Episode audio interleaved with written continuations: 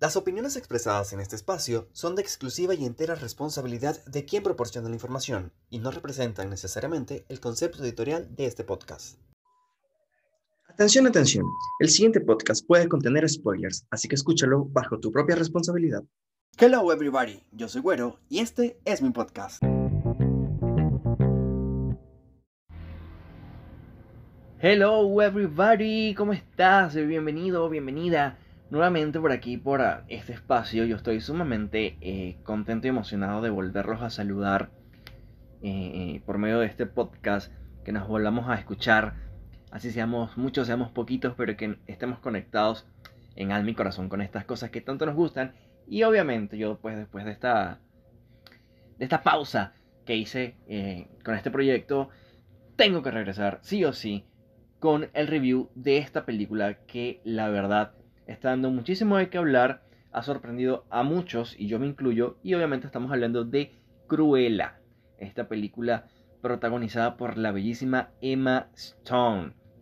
Debo confesar, eh, si ustedes me conocen, saben que yo tengo un sabor medio amargo con eh, algunos live action de Disney, muy especialmente con Maléfica.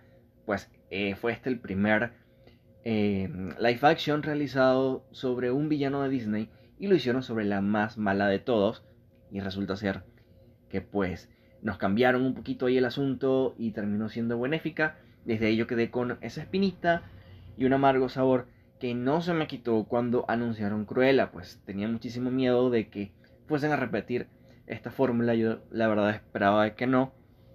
Y debo decir que estoy gratamente sorprendido de que haya sido pues algo completamente distinto, tanto a Maléfica como a las otras apariciones que hemos tenido de Cruella.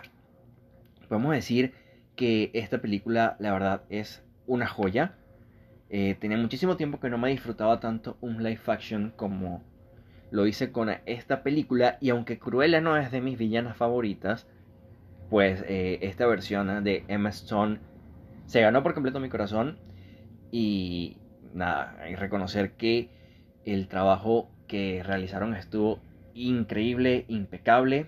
Se estrenó en cines en algunos países y por algunas partes de Latinoamérica y del mundo también, pues solamente por Disney Plus. Eh, ha tenido muy buena crítica. Eh, he visto muy buenos comentarios de parte de ustedes también que la han visto y me han hecho llegar su opinión acerca de este film. Y la verdad es que yo concuerdo perfectamente con ustedes. En esta producción podemos conocer a Stella Miller, una talentosa joven a quien vemos crecer en parte del primer acto y que también vemos enfrentar algunas cosas un poquito heavy, como por ejemplo el bullying y la discriminación que recibe por tener su cabello bicolor, blanco y negro, que bueno, creo que muchos de nosotros pensábamos que era como que Cruella se pintaba la mitad del cabello para ser como que rebelde y ese toque malo, ¿no? Ese toque de, de villano. Pero resulta ser que es una característica de nacimiento del personaje. Me gustó mucho cómo abordaron este tema, eh, porque quizás muchos se pueden sentir identificados por alguna característica física que tengan y que algunos la han tomado de burla.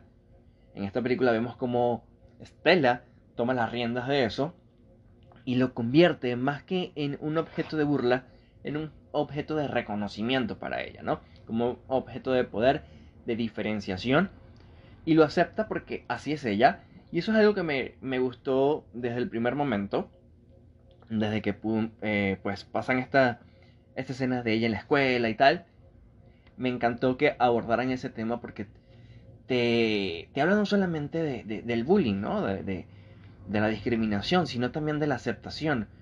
Y bien cierto es que cuando ya tú aceptas quién eres y cómo eres, no hay nada ni nadie que te vaya a hacer creer lo contrario o que te vaya a hacer sentir mal por eso. Entonces me gustó muchísimo eso y creo que por ahí ya tenían un, un punto bien ganado en la película. Aunque también pues eh, nos comentaron que no querían que esta versión de Cruella se pareciera a ninguna de las anteriores, ni siquiera a la de Clean Clothes, tampoco a la de Once Upon a Time y muchísimo menos a la de Descendientes, eso lo podemos ver. Algo que sí vemos es que Cruella tiene mucha pasión por la moda. Y eso vemos que desde pequeña Estela comienza a desarrollar su talento por la moda y el diseño, pero después de la repentina y accidentada muerte de su madre, ella huye y se convierte en una ladrona sin saber lo que pasaría después en, su vida.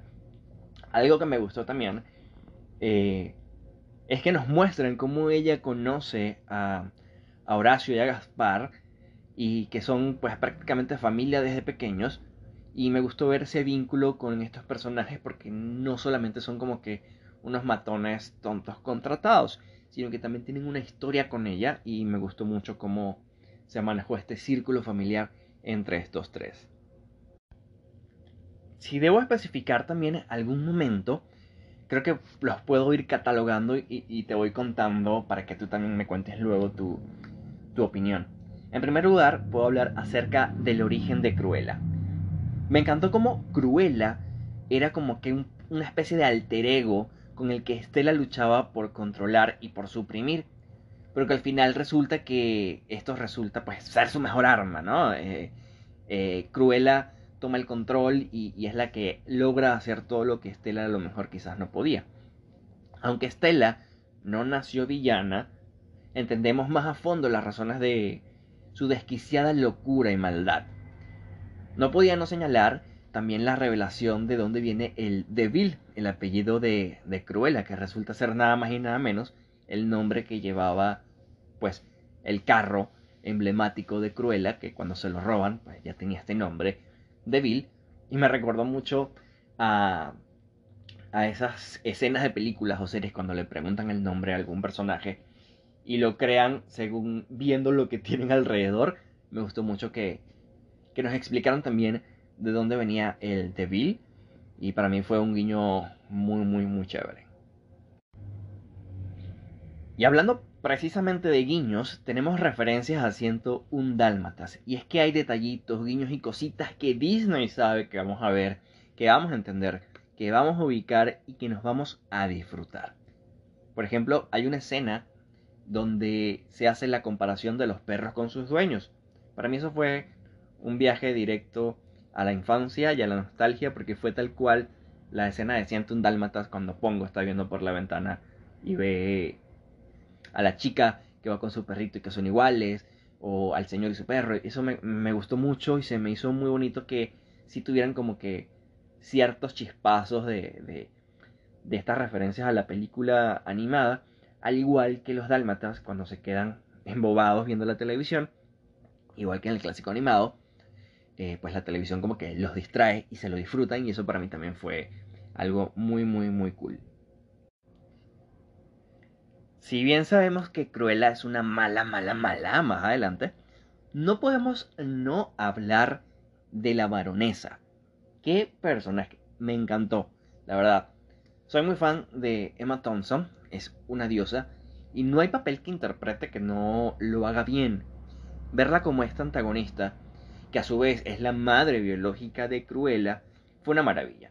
Me disfruté muchísimo su participación, cada escena estuvo impecable, tenía como que muchos chispazos de, eh, de Miranda, ¿no? De, del, del, Diablo Visto la Moda, me pareció a mí. Estuvo muy cool y creo que fue bien despiadada esta señora porque comencemos que quiso matar a su propia hija. Ya por ahí podemos medir el nivel de maldad que tenía y la verdad es que me lo disfruté muchísimo.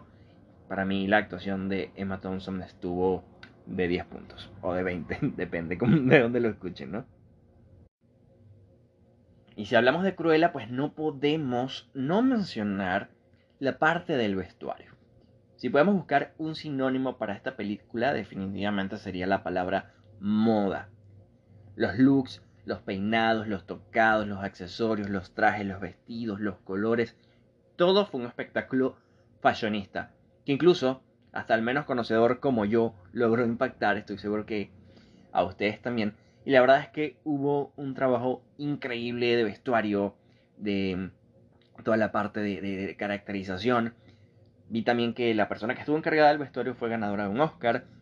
Y como dato curioso les puedo contar que Cruella utilizó más de 40 looks en la cinta. Fue algo que me encantó porque pudimos ver a Emma Stone jugar con todos estos looks que, tuvo Cruella y la verdad es que estuvo muy bien. creo que la moda fue parte fundamental de esta historia porque es en, lo que gira la, la, vida de Cruella, ¿no? Y me gustó mucho que, que se esmeraran tanto. Vi también por ahí que hubo muchas referencias de, de diseñadores, de famosos vestidos, de famosas tendencias que pudimos apreciar también y estuvo muy bien realizado. Hay un pequeñito detalle por ahí que me gustó mucho y es que hay un guiño a Venezuela. Cuando Cruella pide sus materiales para realizar el vestido dorado, se dice que este viene desde Sudamérica. Y ya pues si ponemos atención a la caja que lleva estos, estas joyas, podemos ver que están unos números acompañados de las siglas VEN, que hacen referencia al lugar de procedencia, en este caso de Venezuela. No es la primera vez que Venezuela es referencia en una película de Disney, pero muy especial en Cruella me gustó mucho ver que la incluyeran por ahí. Hablando de otros personajes, tenemos también a Anita y a Roger. Bien, aquí con Anita y Roger se hizo eh, un cambio bastante em, radical, pues ya sabemos cómo es la apariencia de estos personajes en el clásico animado y en el live action es totalmente distinta. De hecho, en la adaptación de 1996 de 101 Dálmatas también son apegados al diseño del clásico. Pero acá, eh, pues es completamente distinto. Me gustó ver que Anita y Cruella tuviesen una amistad desde el colegio. Me gustó también eh, ver que Roger tenía pues como que un trabajo aparte de la música, siendo la música su pasión, pero que también se dedicaba a otra cosa. Y pues eh, me gustó cómo los manejaron. Quizás no sé si fue un buen cast eh, de ellos dos. No sentí que me movieran tanto, pero también creo que es que las dos Emmas se llevan toda la atención. Entonces creo que se ven un poquito opacados por ahí. Y en cuanto a Emma Stone, no se puede esperar menos de una ganadora del Oscar de la talla y el nivel de Emma. Bellísima, espectacular, o sea, cada escena. Ese momento cuando le cuentan que la baronesa es su madre y ella va hasta esta fuente en la que hablaba eh, metafórica y sentimentalmente con su madre adoptiva que había fallecido, cuando tiene ese momento como de revelación y aceptación, para mí fue algo como muy Joker. No sé si ustedes lo sintieron igual, pero fue algo que me gustó y fue algo que disfruté. Fue una actuación que sí como que sentí y dije, nada, desde aquí viene la mala. Y así fue. Me gustó mucho ver esa transición en la que, pues, Ella, bueno, Estela o, o, Cruella aceptaban ya su, su, su realidad y, tomaban las riendas de su vida. Eso me gustó muchísimo verlo. Quedé muy encantado con, el trabajo de Emma. Creo que fue la mejor elección para interpretar a este personaje. Y me gustaría muchísimo más eh, ver de ella ¿no? En, otras entregas si es que las llegan a realizar. Y para ir cerrando este pequeño review, la música se me hizo que también estuvo muy cool, estuvo muy acertada, me gustó muchísimo el soundtrack, de hecho lo escucho en Spotify también, porque está muy cool. Y la escena post créditos creo que es el momento más eh, que, que más me llegó por el sentido que es como que te conecta con la versión animada, ¿no? Vemos que Cruella es la que le envía a Anita y a Rogers, a sus perritos Pongo y Perdita. Y fue algo tan cool que no te puedo describir cómo, cómo me sentí, pero sí se me erizó la piel. Y fue como que, wow, qué bonito. Aparte de que el departamento de Rogers, de Roger, perdón, estaba completamente igual al departamento de la versión animada. Podemos ver un reloj que tiene un sombrero, el desorden en el piso. Está muy, muy bien ambientado, tomando como referencia el, la escena de la versión animada. Pero nada, en resumen puedo decir que Cruella es uno de los mejores live action de Disney. Para mí, yo lo afirmo por ahí la estaban comparando con Harley Quinn. Eh, creo que son cosas completamente distintas. Creo que cada una tiene como que su propia esencia y no es ninguna copia. Pero ya pues ustedes también sacarán sus propias condiciones. En cuanto a estrellas, yo le doy a Cruella un 9,5 de 10. Porque la verdad me encantó. Para tener el 10 completo, a mí como fan me hubiese encantado ver un, un cameo de Glenn Close, que también participó en la, en la producción de esta, de esta película y no tuvimos ni un guiño a Glenn y me hubiese encantado, para mí eso hubiese sido brutal.